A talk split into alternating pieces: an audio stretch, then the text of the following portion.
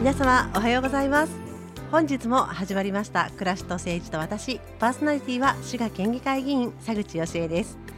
さあ議会も佳境を過ぎてまいりました。あの議員議員がねすごくあの忙しい時期っていうのがいくつもある中でやっぱ質問を準備するっていう時期がすごく忙しかったんですけれども、えー、各議員今回はですね滋賀県議会議員44人いるんですけれどもそのうちの31人が4日間にわたり一般質問をさせていただきました。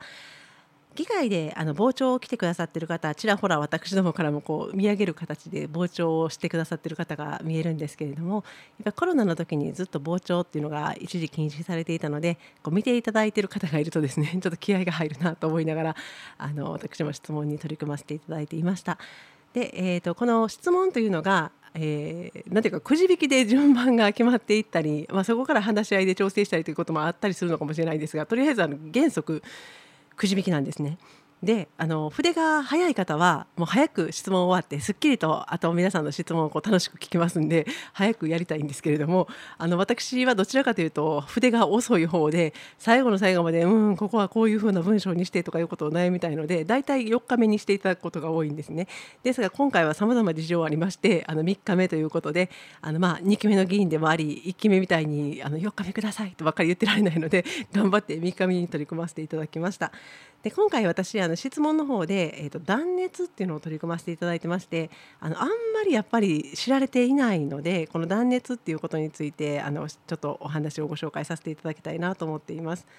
なんか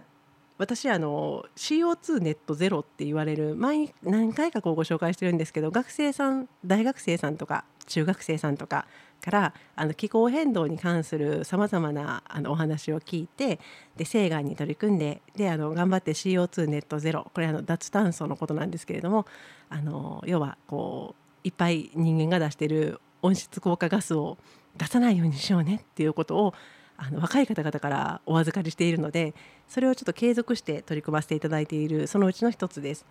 でもこのあの脱炭素って言われた時にあんまり断熱っていうところにイメージがパッて湧く人っていうのは結構詳しい方でして今まであの国の方もなかなか断熱っていうところに頭がいきませんでした。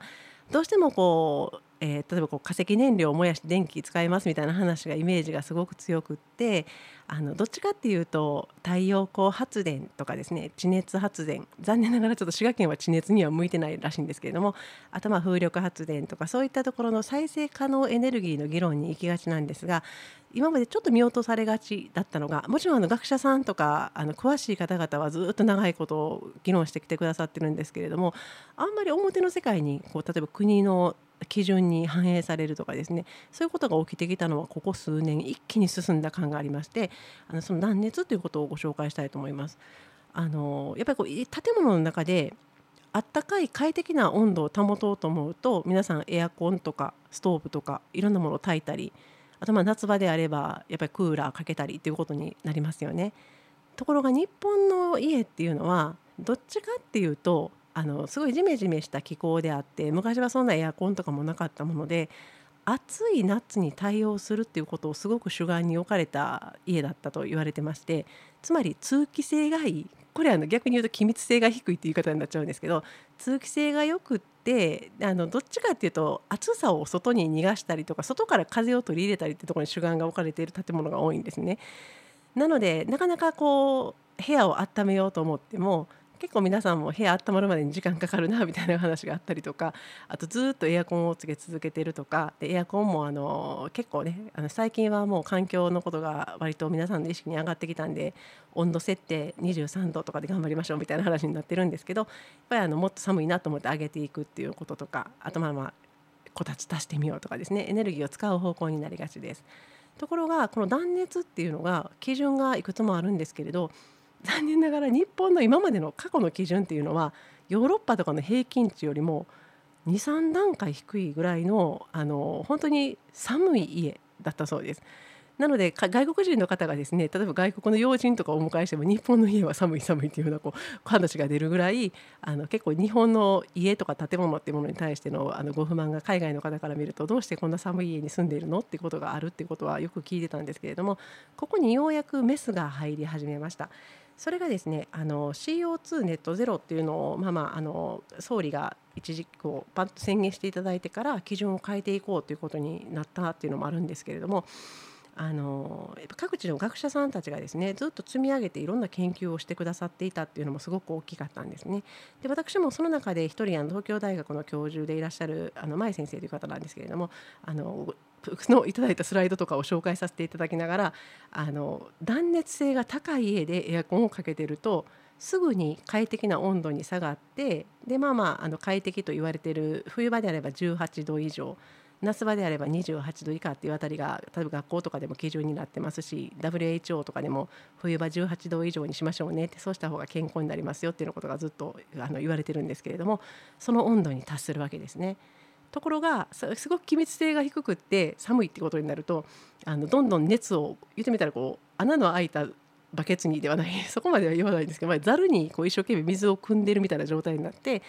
まあ、冷気であったり冬場であったら暖気あったかい空気を外にエネルギーとともに垂れ流している状態みたいなイメージになっていただければあのいいかと思います。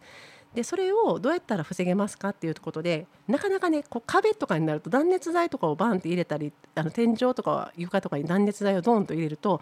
本当に途端に暖かくなるんですけれどもやっぱ壁に穴開けますかって話になるとなかなか既存住宅の人はねこれから家建てる人大ラッキーですあのぜひとも新しい基準がどんどんできてきてますんであの新しい基準をちょっと睨みながら多少コストが最初に上がっても結局ずっと長く住み続けたら電気代とかで帰ってきたりしますんであのその辺りも踏まえながら家を選ぶ時選んでほしいなと思うんですけれどもし既存住宅の方でも一番簡単なのは窓っていうのを二重窓にする。で20窓いかないのちょっと嫌やなと思ったらあのそれも高いなと思ったら一度ですねあのこれ IKEA とかにしか売ってないらしいんですけどハニカム構造的なこうすごいいいブラインドがあってそのブラインドを窓につけるだけでもすごく温度が変わるそうです。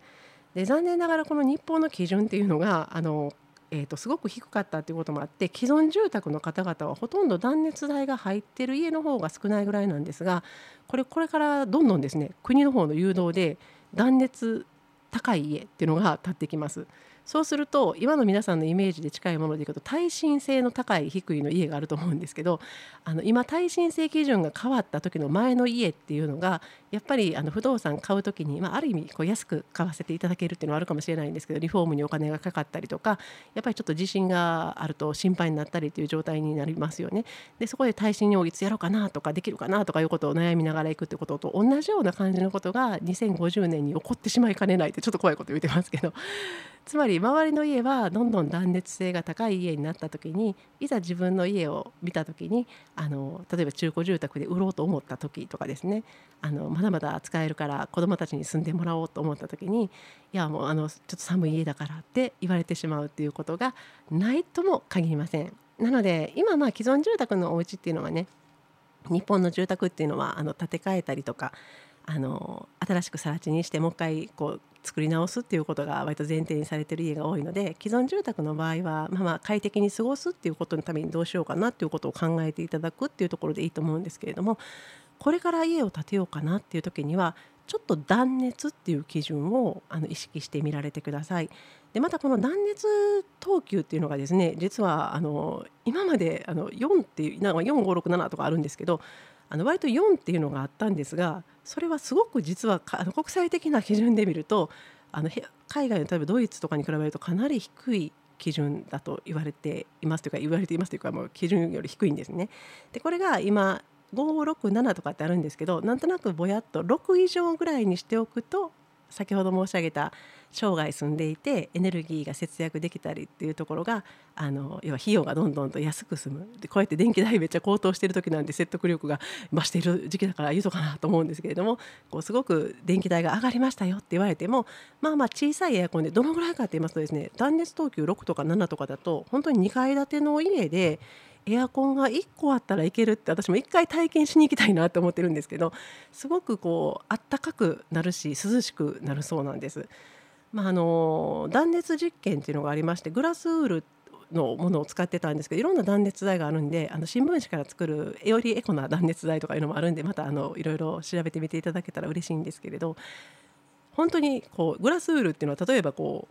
うなんていうんですかねこうホットプレートとかの上にドンって乗せるとグラスウールの当然そのホットプレートに接しているところはめちゃめちゃ熱くなるんですけど一番上の例えば20センチぐらいだったかな？あの分厚いものをドンってのしてるんですけど一番上のところっていうのは本当に触っても全然平気なぐらい熱を感じない。まあ、もちろん下のホットプレートにあの接しているところからこうこれサーモグラフィーで見ていただくとすごく分かりやすいんですけど下は真っ赤っかなんですけど一番上には熱が全然伝わってない様子っていうのがあの画像で出てきます。こういったものを私も今回あの議会であのちょっと議会でこう資料掲示って言いましてですね A1 サイズにそのいただいたスライドをうわーっと拡大してでこれをご覧くださいこれをご覧くださいっていうふうにやってる映像が実は滋賀県議会の方にもアップされてますがあの絵で見ていただいたらすごくわかるんですけどもそれを結局外の暑さ寒さも防いでくれるっていう意味ですごく断熱住宅ってていうのがあの快適である。で快適であるってことは家中がもし壁全部できると暖かくなるので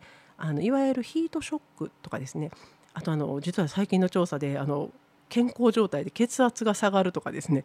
あの子どもたちも運動がすごく寒くないのでやりやすくて子どもたちが元気になるとかですねいろんな研究が出てましてあのこれから本当にあの家を買おうかなっていう方にはあの一つ断熱ってなかなか思い浮かびにくいんです。なので賃貸の住宅の時にも断熱性能高いところがいいんですって選ぶ方はなかなかいないんですけどいざ住んでみたらちょっと暑すぎて寒すぎてエアコンが効かなさすぎてっていう、まあ、言葉変わってますが要は断熱性能が低いから出ていきたくなるっていうストレスがすごく大きいっていう原因になってますのであのこれからまあ借りるんだったらまだしもあの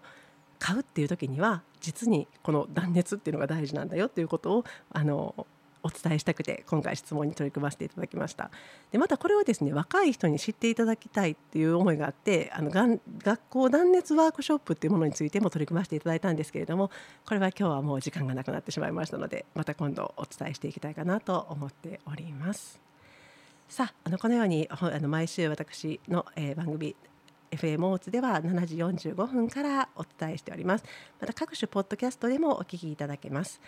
えー、そうですね、えー、私も今週末ちょっと休めるかなと思っていたんですけれどもはっと気づいたらあのすごい楽しみにしてたはずやのになんとなく日にちの感覚飛んでしまってあのちまきを巻かなくてはってなってはって気づいたんですけども今週は大津祭りですね。あの10月7日8日、えー、大津祭りの読み屋とそして本祭りもありますのでぜひ皆さんご覧くださいませ。あの私もきっとですねその辺りの界隈で大津駅の付近をうろうろと歩いております。もし青いワンピースを見かけましたら私ですのでもしあのよかったらあの FM 大津聞いてますよなんていうふうに声かけていただいたらありがとうございますとかってニコニコさせていただいたりすると思います。思いますのであの青いワンピースって言ってたらなんか青いワンピースの全然違う人に声かけたら大変だからあんま言ったらダメですよね。すいません。周りの方も笑っていただいてます。ありがとうございます。さあそれでは、えー、いよいよ終わりの時間となりました。今週も聞いていただきましてありがとうございました。暮らしと誠治と私また来週お会いいたしましょう。